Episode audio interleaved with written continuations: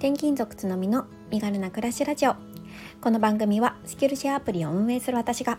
働き方だけでなく暮らしや子育てについてももっと身軽に心地よく暮らせる人を増やしたいという思いで毎日配信しています。毎朝6時に配信しているのでお気軽にフォローやコメントをいただけるととっても嬉しいです。おはようございます。7月18日火曜日です。皆様いかがお過ごしでしょうか？はい、えー、今日はですねあの私が最近読んだ本「頭のいい人が話す前に考えていること」足立優也さんのダイヤモンド社から出ている本をちょっと抜粋しましてこれ大切だよなって思うことをねちょっとアウトプットしたいなって思っています。でその後に、えいくつかちょっとレターを頂いておりますのでレター紹介の声回もねあのー入れさせていただきたいなって思っていますので、えお時間ある方お付き合いください、えー、タイトルにも入れさせていただいてるんですけれども賢いふりをしていませんかっていうことなんですよね。そう今回ねお伝えしたいのは賢いふりと賢い振る舞いの違いこれについてです。でこの、えー、足立優也さんの頭のいい人が話す前に考えていることこの本、ね、全部読んだんですけどもうめちゃくちゃいい本でした。うんね、すっごいいろんなねあのコミュニケーションのスキルとかあとそうですねまあコミュニケーションだけじゃなくて、まあ、人生をねあの渡り歩く上で結構大切な内容っていうのがぎゅっとこう濃縮されたすごい良書だと思います。で今すごいこう話題にもなっているみたいでたくさんね売れているようなので是非ちょっと書店とか Amazon でチェックしていただけるといいかなって思います。一応概要欄にリンクを貼らせていただきますね。で、えーと、本題なんですけど賢いふり。これねどんなことかなっていうふうにちょっと思ったんですよね最初これ読む前に。皆さんはどう思いますか？賢いふりと賢い振る舞いの違い。うん、賢いふりっていうのはこの足立さんによるとなんか言ってるようで何も言っていない発言をする人。とか自分があたかも知識があるように振る舞うこと。なんですよね。この何か言ってるようで何も言っていない発言。具体的にどんなことかっていうと例えばねこう会議の中でうんと意見をね求められて何がいいかは目的によりますねとか議論が必要ですねとか検討を重ねましょうとかあと柔軟に対応しましょう臨機応変に対応しましょうこんな内容をまあ話すことこれは賢いふりでその場しのぎにはいいんだけれども人の心は動かすことはできないんですよね。うん、こういうような内容言っていませんか？っていうことが書かれていました。これすごいね耳が痛い ことで私結構会議で言っちゃってるなって思ったんですよね。こうお客さんファーストでとかまあその消費者のニーズに合わせてとか 言っちゃうんですよね。そうでもねこれは総じて賢いふりなんですよね。あとはこうあえて相手の知らなそうな言葉を使って、まあ、代表的なのは横文字とかですよね横文字とかを使って賢いふりをするこれもあるんですよね。まあ、今ね結構こうなんだろうこう英語の文字英語から来た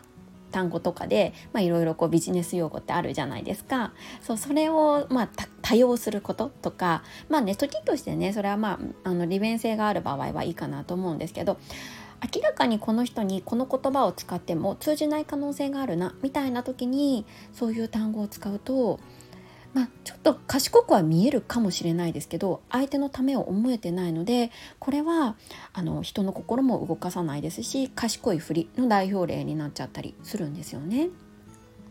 じゃあ一方賢い振る舞いってどんなことなのかなっていうことでいくつか例が挙げられていました。でその例の一つを紹介しますね。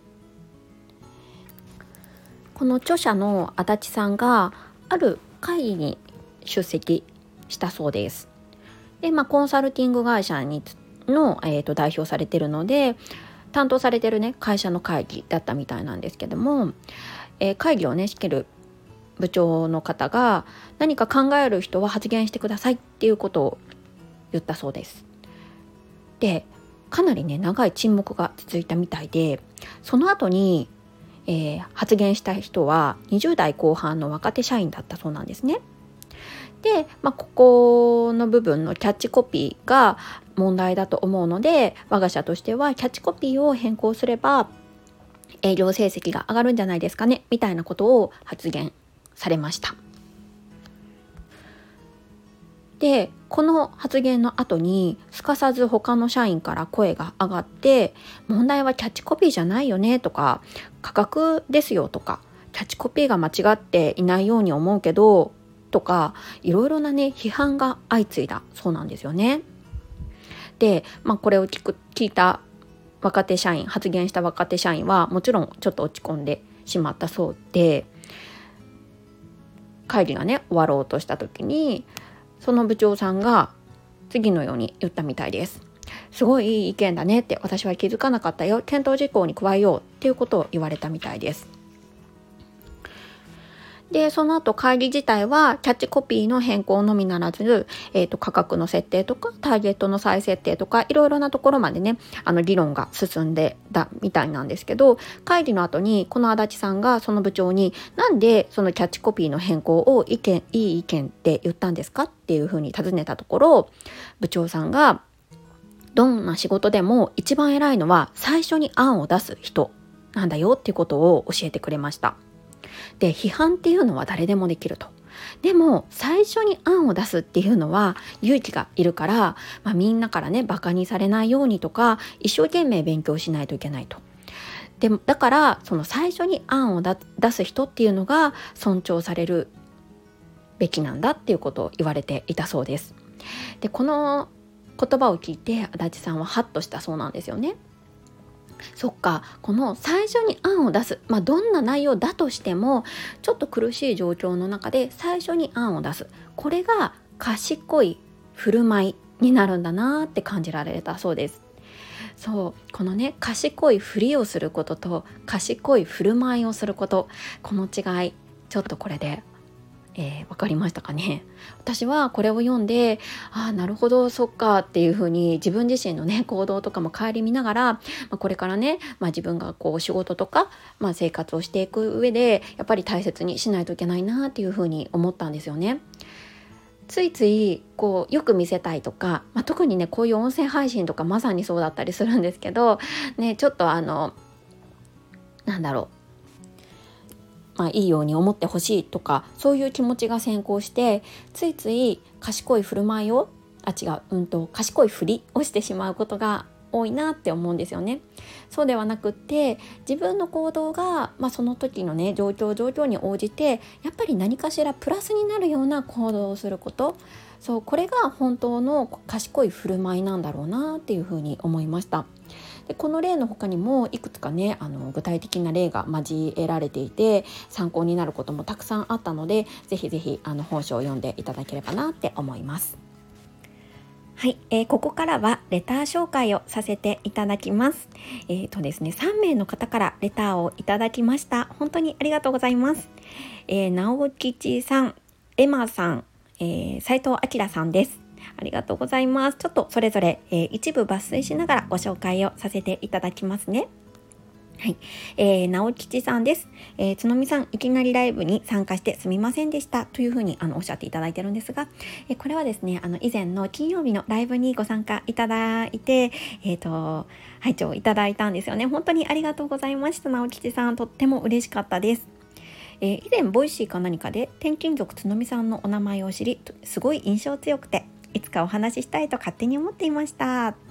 いやーとっても嬉しいです。あの多分ね私が Voicy で多分何かのコメントを残した時とかかなそれで、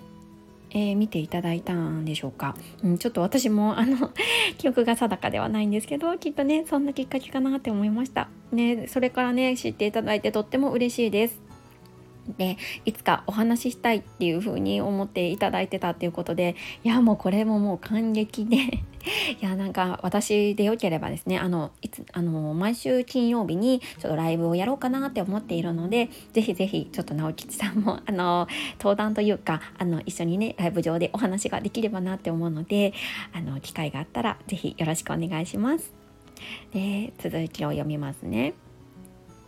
私も転勤族だったんです。ただただそれがだけが言いたくて。もう子供たちはほぼ自立してしまいましたが幼稚園小学校中学高校といずれも転勤族ゆえの転校引っ越しの日々でした。上2人は高校受験期に引っ越しました。それくらい家族が一緒にいることに重きを置いていましたが今はもう私と次女2人の生活寂しいものです。主人は東京に単身赴任中です。若いママさんが子育てをしながらこのようなコミュニティでいろいろ発言されていて52歳の私はたくさんの刺激をいただいています。本当にありがとうございます。こちらこそこちらもよろしくお願いいたします。あこれからもでしたね。失礼しました。これからもよろしくお願いします。ということで直吉さん心の温まるレターを本当にありがとうございました。でねあの人生の大先輩のそしてママママとしても大先輩の直吉さんがこんな風に、えー、私のラジオを聴いていただいていてもう本当に嬉しい限りでもうなんか恐縮してしまいます。えー、本当にねありがとうございますそして直吉さんご自身も転勤族ということで、えー、いろいろね共感いただけてることがあるのかなって思ったんですがなんかむしろねその話をすっごい伺いたいなって思いました。直樹さんが、まあ、どのようにね今までこう小学校中学校、まあ、たくさんこう転校とかね引っ越しを繰り返されたっていうことだ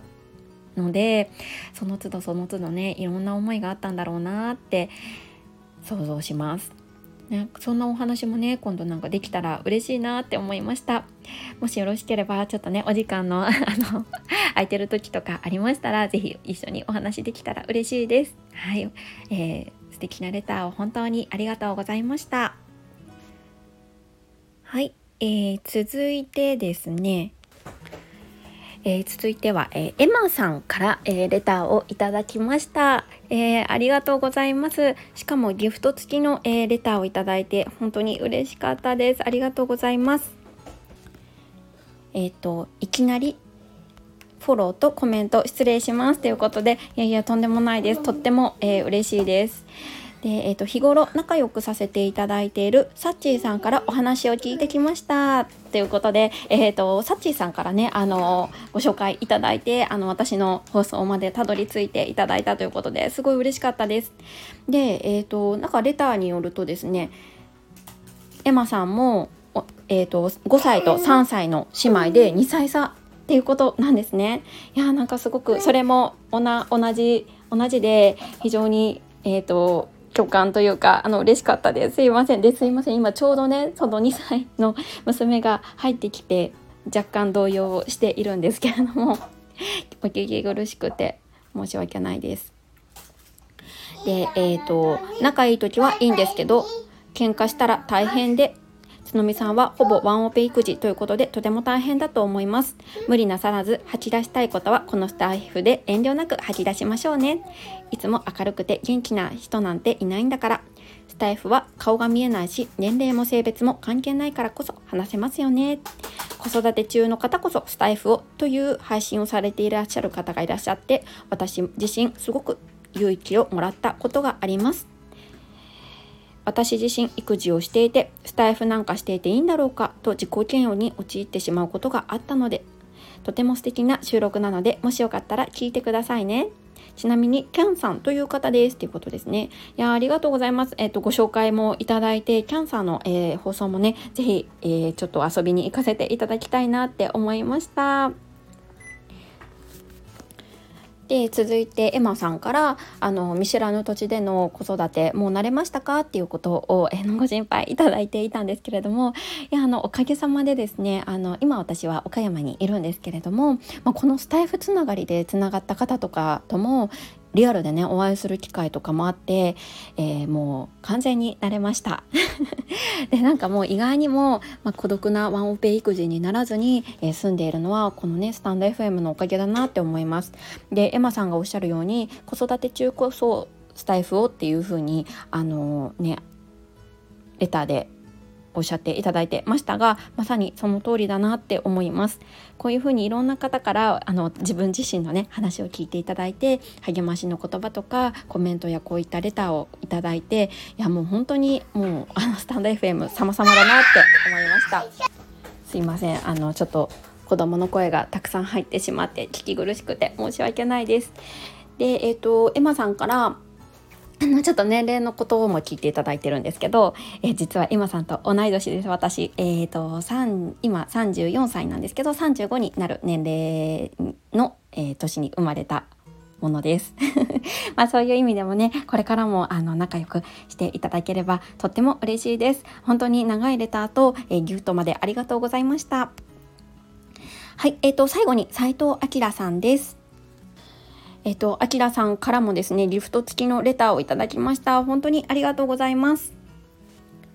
つのみさん、先日はライブお疲れ様でした。楽しいライブでしたね。ねじれパパさんを通じて、いろいろな、いろいろと知らないことが聞くことができて、充実した時間を過ごすことができました。本当にありがとうございます。今日の本のご紹介もチェックしました。いろいろつのみさんのおすすめの本やチャンネルがございましたら、また紹介してほしいです。ということで、えー、斉藤明さんありがとうございます。で、明さんからは、あの、おすすめのね、MB さん、えー、 Voicy のパーソナリティの MB さんのラジオの放送のね、リンクとかも教えていただいて、いや、もうとても嬉しかったです。明さんね、最近 MB さんの放送聞かれていて、おそらくプレミアムにも入ってらっしゃるのかな？うん。ね、あの、すごいね、あの、いろいろためになる放送のシェアもいただいて本当にありがとうございました。で今日お話しした、え、ー、と、内容の本に関しても、えー、足立優也さんのあの頭のいい人が考える前に、あ話す前に考えていること。こちらの本に関してもねあのリンク貼らせていただきますので是非あのご覧いただければなと思います。えこちらの本確か前回紹介した本と同じ本になるかなとは思うんですがこれからもねちょっと本の紹介をねどんどんしていきたいなって思っています。いつも聞いていただけてるだけでありがたいのでありがたいのに、まあ、こうやってねレターもたくさんいただいてとっても嬉しかったです。はい、えー、今日はですね、以上にしようかなって思います。まあ、途中ね、ちょっと子供が入ってきてしまって、お聞き苦しいところがあって、大変失礼しました。もうちょっとね、撮り直ししようかなとも思ったんですけども、もうこのままええやと出してしまおうかなって思っております。はい、えーと、今日もね、素敵な一日にしましょう。それではまた明日。